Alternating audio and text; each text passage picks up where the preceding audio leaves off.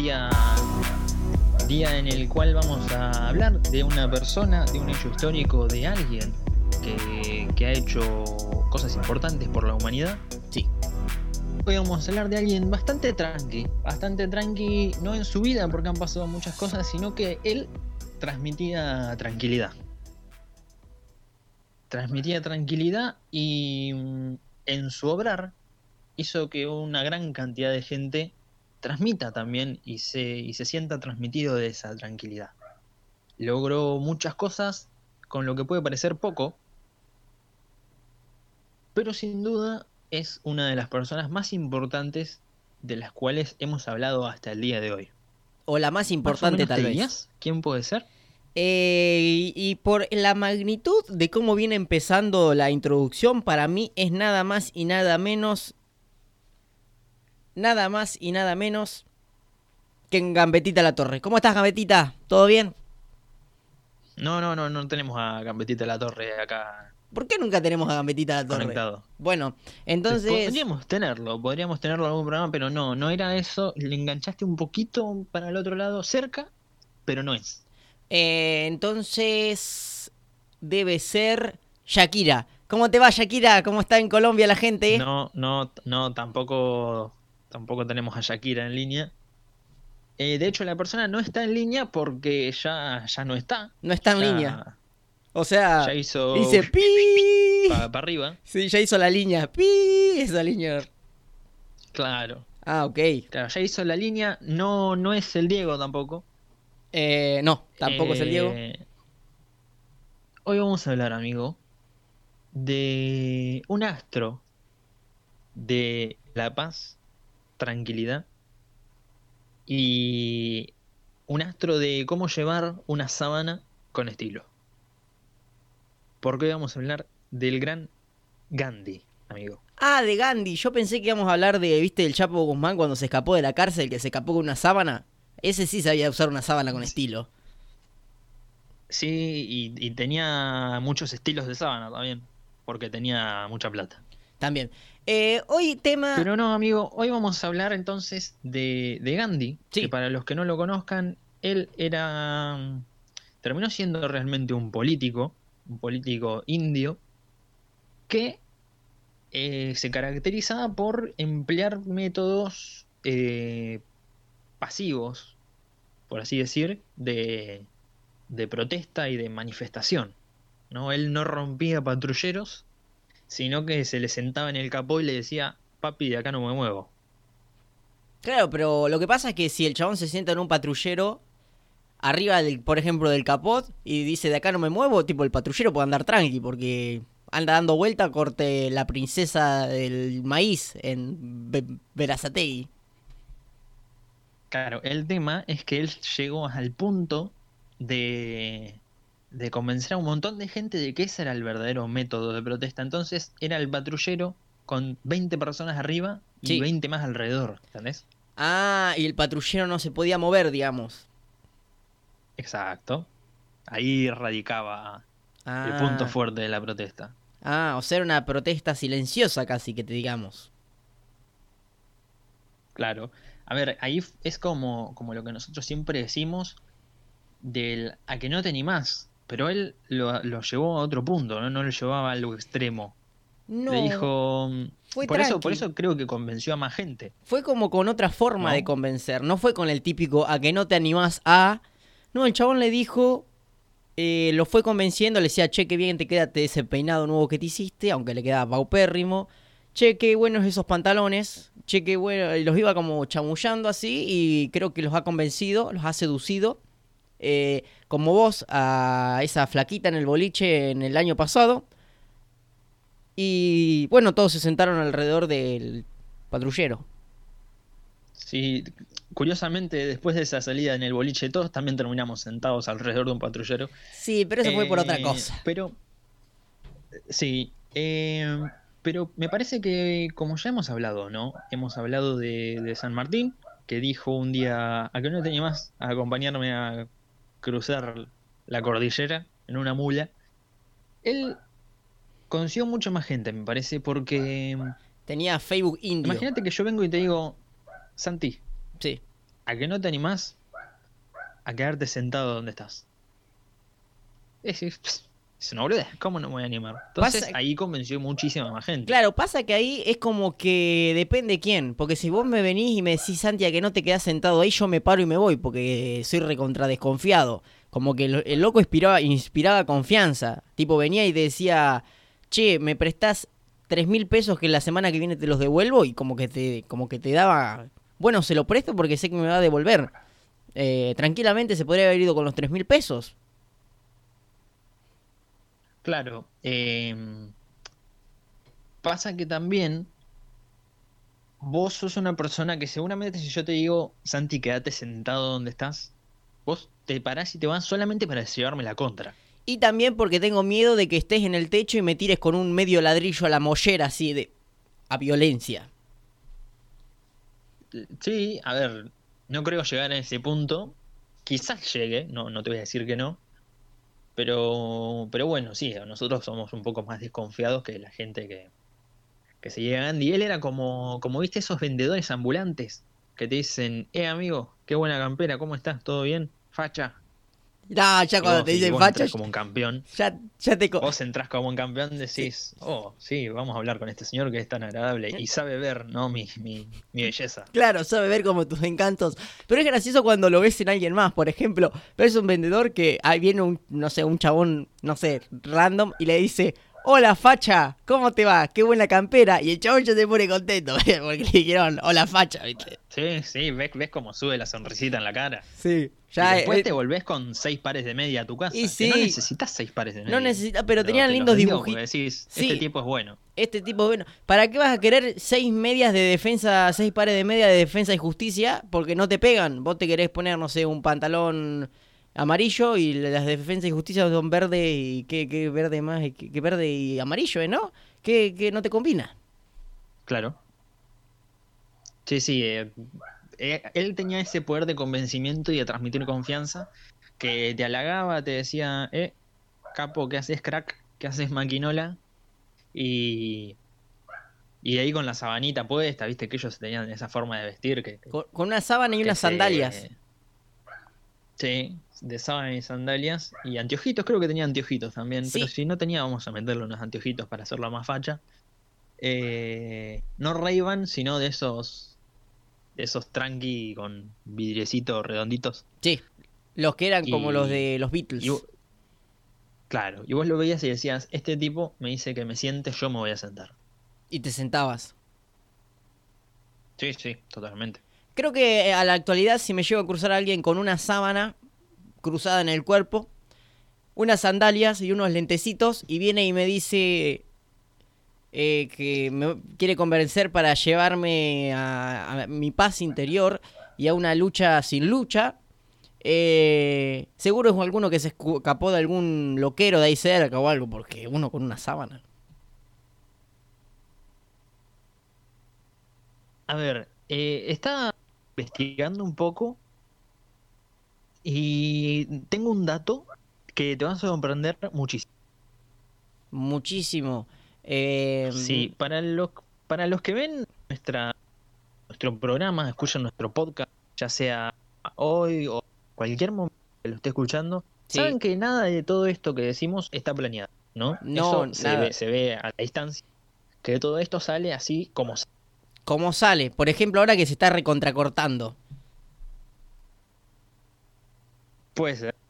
Sí, se está cortando mal. Para amigo que corto y me conecto de nuevo A porque ver, hay un ser lag. que ahí se me escuche mejor. Ahí está, sí, porque lo estabas Puede haciendo a ser que ahí se me propósito. escuche mejor. Sí, sí, lo está. Sí, sí, era para, para, para, ver- para que vean que todo esto es- puede salir mal. Hijo de... Y bueno, movimos nosotros todos nuestros, nuestros contactos, ¿no? Todo nuestro equipo, porque ustedes piensan que somos eh, Santi y yo nada más, pero acá hay todo un equipo de historiadores atrás nuestro Sí, que, que nos, nos dan información y no- nos nutren de información para poder hacer estos programas y poder transmitirles a ustedes nuestros conocimientos, que nosotros tenemos porque somos dos cracks y ustedes no, porque son simples oyentes mortales. son simples oyentes y mortales. A menos que te pise un auto cuando salga de acá de la radio. Si me pisa un auto cuando salgo acá de la radio, eh, rip Santi, ¿no? Pero bueno, Sí, Rip Santi, y, pero el, el show debe continuar, Sí, siempre dicen. sí. Y este programa, este programa está grabado hoy, en vivo, el viernes 2 de octubre de 2020, ¿no? Yo no sé a qué vas con todo esto, pero me gusta, vos metele, metele, dale, vos seguí. Y te va a gustar más, porque ¿sabés qué día nació Gandhi? Hoy, ¿Sabés cuándo es el cumpleaños de Gandhi? hoy. El 2 de octubre. ¡Vamos! ¡Vamos, Gandhi! 2 de octubre de 1869, en Porbandar Raj británico, ¿Qué mierda? es? nacía un bebito. Un bebito con cara de viejo ya. Me imagino Sí, que sí, Gandhi sí. nació con la misma cara que tenía él, pero más chiquito. Era- Hasta con los anteojos nació. nació con los anteojos eh, pelado, con un poquito de pelo acá a los costados y con la sábana también cruzada y Y tirando... las- y ya estaba.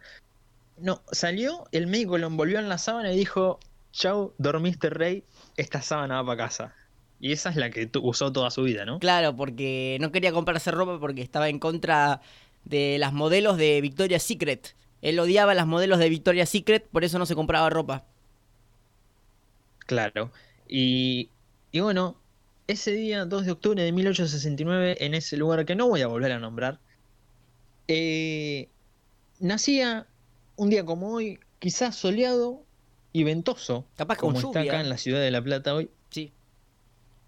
eh, nacía el gran Gandhi. Que esto lo acabo de ver y me sorprendió mucho porque no estaba planeado para nada. No estaba planeado, justo en el día de no, su no, cumpleaños, no. pero si por algún motivo la señal de la nueva antena que tiene la, la secta Sentir eh, hace que llegue esta señal a- al más allá, eh, Gandhi te mandamos un feliz cumpleaños. Ahí me caía un WhatsApp y decía, gracias chico, ¿sabes cómo me paro y me voy a la mierda de acá de la radio, no? Pero, ¿sabes cómo, ¿Sabes cómo me voy a por bandar rajo británico? A los piques. Por mandar raj británico, dice, ¿qué es eso? Eh, amigo, eh, a mí me encanta que hayas investigado mucho, pero no investigaste nada de sus frases típicas, porque Gandhi tenía incontables, innumerables frases típicas, porque yo estoy en Facebook, metido en Facebook, estoy en Facebook, metido en Facebook, voy bajando y por ahí me dice, el agua es vida, el vino es piola, y nadie te puede decir cuánto queso rallado le puedes echar a tus fideos. Y abajo dice Gandhi, ¿no? Eh, muchas frases célebres como esas tiene, ¿eh? A ver, si abajo de la foto y de esa frase dice Gandhi, claramente lo dijo él. Claramente, claramente porque él estaba en todas. Yo creo que el chabón estaba en todas. Claro, él, él supongo que debe tener frases para todo tipo de, de situaciones, como por ejemplo esa la de la de que el vino es piola. Sí, Aparte, Gandhi tenía cara de, de buen tomador de vino. tiene, viste que ¿Viste, tiene... ese tío? ¿Viste Sí. ese tío que en la fiesta siempre se pasa las botellas de vino como agua? Sí, ese tiene cara de ser ese, para mí era ese. Sí. Sí, sí, sí, sí. Y que la, la- la- las, las, como las protestas pacifistas, ahí se curdeaba también. Por eso podía estar tanto rato ahí sentado, porque estaba recopete. Por ejemplo, él, él dijo, él dijo otra frase muy célebre, que no es del mismo estilo, sino es un poco más, más reflexiva. Ah, es que más dijo, reflexiva. ojo por ojo y todo el mundo acabará ciego. ¿Tiró esa? ¿Qué lo dijo? Tiró ¿En- esa, lo eh, dijo- estaba, estaba, viste cuando En una fiesta negra. la familia. No, para mí que era en una cena tipo familiar, lo- los primos estaban peleando por los terrenos de los padres que todavía no habían muerto. Sí, sí, se faltaba una banda para que se mueran. Y él dijo, chicos, ojo por ojo y todo el mundo quedará ciego. Cuando todos estén ciegos, dijo él, hago la mía, me quedo con el terreno yo, los duermo a todos Claro, porque van a estar ciegos. y los, los cagué con la frase. Claro, porque les va a decir, eh, va a hacer un papel de para las escrituras y no lo va a poner en braille y le va a decir a los parientes, sí, sí, ustedes firmen acá, ustedes firmen acá y va a decir en el papel, eh, le cedo todo a mm, yo el más capo, arroba el más capo en Twitter y como que lo van a ir a entrar a seguir en Twitter y de paso va a quedar con los terrenos. Gandhi. Sí, sí, sí. Y ahí, bueno, Claro, él va, a sí. Sí, se va a apropiar de los terrenos eh, con una habilidad muy a la estafadorística. Sí, sí, era, era uno de, los- de los pioneros en, en estafas mediante escrituras a gente ciega. Sí, por eso eso del ojo por ojo, diente por diente. Porque si ojo por ojo, diente por diente, tampoco les daba comida y se cagaban de hambre. A ver, otra frase que, que podría haber dicho, pero por al- alguna circunstancia de la vida no ha dicho, y que podríamos instalar a partir de hoy, ¿no? Sí, Para sí, determinadas situaciones, sí. es diente por diente y el dentista se hace millonario, ¿no? También, ¿viste lo caro que están lo- las cosas de los dentistas? Re caro. Y sí, sí, la verdad es que uno, se- uno se replantea si comprarse uno de esos dientitos de goma, ¿viste? Que, que son como golosinas. Claro que están en Halloween. Sí, que esos también son caros, la verdad. Pero mm, si comprarse uno de esos, que encima tenés dos colmillos largos, que están buenísimos, Está buenísimo. o Porque... si ir al dentista y, y- y tener un cuidado correcto de, de su dentadura. Pasa que para qué querés ir al dentista y hacerte una dentadura postiza cuando podés tener esos dientitos que te vienen en Halloween, que aparte que son dulzones, tenés unos buenos colmillos que te permiten asustar a los nenes de tu barrio, eh, hacerte conocido como el vampiro del barrio y después, bueno, nada, también está bastante asustadizo. Para Halloween te queda 10 puntos. Claro, sí, sí, es mucho más efectivo, me parece, y mucho más práctico. Mucho más práctico porque ya estás que ir, listo. un, que ir a un dentista, pagarle 10 lucas y que te diga, ah, no, te miré nada más. es como la gente que tiene el arbolito de Navidad armado todo el año. No es por pachorra de desarmarlo, sino es porque están preparados para la Navidad que viene, ¿no? Es, es gente que está muy preparada. Es gente que, que aspira a futuro, ¿no? No como Obvio. nosotros que por ahí vivimos más el día a día. Y sí, como hace 10 minutos que cuando empezamos el programa, faltaban 2 minutos para que empiece el programa y no estabas en, la, en el Discord y yo te dije, che, estás en Discord y me dijiste, Capo, me estás haciendo trabajar 2 minutos de más. Eh, bueno, así. A ver, es que dos minutos, son dos minutos que yo estaba acá sentado mirando para adelante haciendo nada. eh, haciendo mi, mi protesta pasiva, ¿no? Como, como hacía Gandhi. Y dos minutos antes veo que, que me dijiste que, que ya estábamos para empezar y bueno, bueno, tuve que entrar antes. Eh, no creo que cobre minutos extra porque no cobró nada, básicamente. No. El extra de cero debe seguir siendo cero. Pa- Ojo que por ahí el extra de 0 es menos 0 y empieza a ser menos 1 y me tenés que entrar a pagar. Claro, claro, antes, entre más trabajo, más tengo que pagar. Sí, sí, sí, sí, puede ser. puede ser. Tiene sentido. Gandhi lo avalaría eh, porque yo vi en Facebook también otra frase de él que decía, ¿para qué vas a trabajar si el Estado te da un buen plan? Gandhi. Y ahí eh, él decía eso Gandhi, también. Gandhi tenía toda la, toda la sabiduría en sí y la pudo plasmar en nosotros, ¿no? Con esas frases tan ciertas y célebres. Sí, pero igual... ¿Para qué vas a trabajar si llevas unos papeles a, al ANSES o no llevas ni papeles y, y cobras algo, ¿no? Le sacas un poco de, de guita al, al gobierno. Eh, yo creo que también, por ejemplo, ¿no? Eh, estaba Gandhi. eh, él iba por la vida tirando frases célebres, pero a mí me gustaría saber quién era el que las anotaba, ¿no? Porque él nos las escribía. O sea, viste, cuando vos decías algo piola, no, te- no lo notás, porque si no sos un egocéntrico, ¿entendés? Seguro tenía alguno ahí que Claro. decía, ah, este es un crack.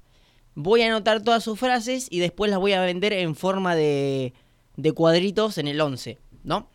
Y ese las hizo, eh, anotaba todas las, las frases que decía Gandhi, después las vendía en cuadritos, en cuadradas, en el 11, y le ponía Gandhi abajo como para, para que se haga ver, conocido. pero eso, las vendía en el 11 eh, en cuadritos y también las publicaba en Facebook para que después eh, tu tía las agarre y te las mande a las 6 de la mañana al grupo de toda la familia sin querer.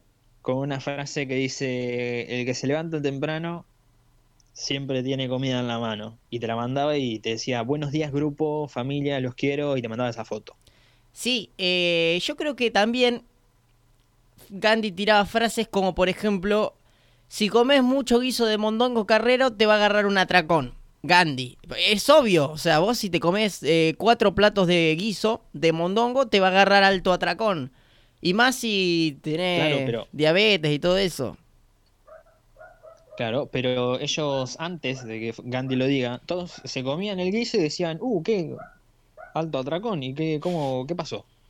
Claro. Y, y cuando Gandhi lo dijo y ya como que se hizo más popular la frase, eh, ahí todos dijeron, ah, si comemos mucho guiso, eh, nos va a dar un atracón. Claro, eso debe ser lo que debe haber pasado inexorablemente. Que venga, si quiere, la Organización Mundial de la Salud y me venga a decir que si es ese que, que organiza ahí todo, se come cuatro platos de guiso, no le va a agarrar un atracón. Que venga y que me lo diga. Y le doy los cuatro platos de guiso. Sí, sí, y que no le dé un atracón, porque si no va a quedar, va a quedar muy mal. Y para acelerar el atracón lo dejo toda la noche no metido en la heladera. Ahí lo dejo macerando al sol. Bueno, según lo, lo que vos preguntaste, em, para mí, que tenía, tenía un pibito, así, viste, medio, medio cadete, y le decía, che pibe, porque viste que siempre hay un che pibe, Sí, el che pibe. che pibe, yo voy a ir tirando frases, vos anotá. Después vemos, después le pago a otro para que vea cuáles, cuáles quedan y cuáles no. Claro. Y ahí ustedes me hacen remerita, remeritas que digan mi frase, cuadrito en el 11, Se hizo, las fotos para las tías en los grupos. se hizo así. Por todo el merchandising que vendía con sus frases. Es como Bart Simpson, ¿viste? Cuando vendía remeras con frases como que decían no voy a hacer los deberes. Bueno, Gandhi tiraba frases así parecidas, pero como co- en enseñanzas de vida.